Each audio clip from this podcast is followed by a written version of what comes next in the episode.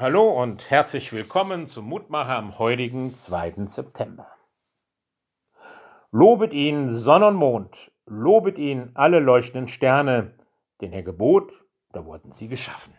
Die Losung aus Psalm 148. Oh ja, Gott loben zieht nach oben. Oh ja, das verändert unsere Perspektive.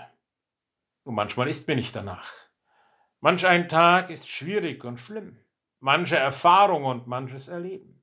Nicht nur das eigene, sondern das von anderen, die einem lieb sind oder auf dieser Welt voller Hunger, Krieg und Elend. Da stellt man sich schon manchmal die Frage, könnte Gott nicht eingreifen und die Dinge ändern? Warum ihn loben? Andererseits, ja, nur noch sinnlos sozusagen ohne Gott sein zu wollen, bringt mich auch nicht weiter musste in dieser Situation an Paulus und Silas, die Apostel, denken.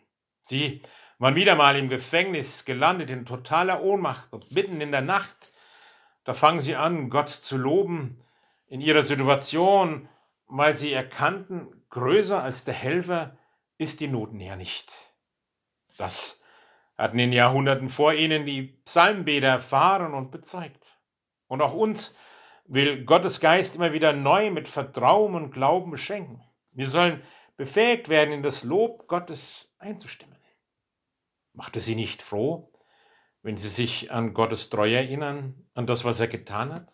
Dass er gnädig und barmherzig ist, auch in so vielen kleinen Momenten unseres Lebens und Alltags, die wir nur gar so oft übersehen? Nur sinnlos, wie wir es manchmal formulieren, ist auf unserer Welt gar nichts wo Gott mitgeht und dabei ist, da erfahren wir, dass wir Grund haben, ihn zu loben. Lobet ihn Sonne und Mond, lobet ihn, ihr leuchtenden Sterne.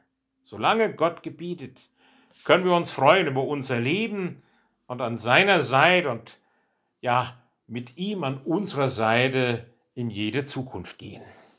So bitten wir dich, Herr, lass uns das heute auch erfahren, dass du mitgehst und dass wir darum Grund haben, in allem auch dich zu ehren und dir Danke zu sagen. Segne uns. Amen. Ihr Roland Friedrich Pfarrer.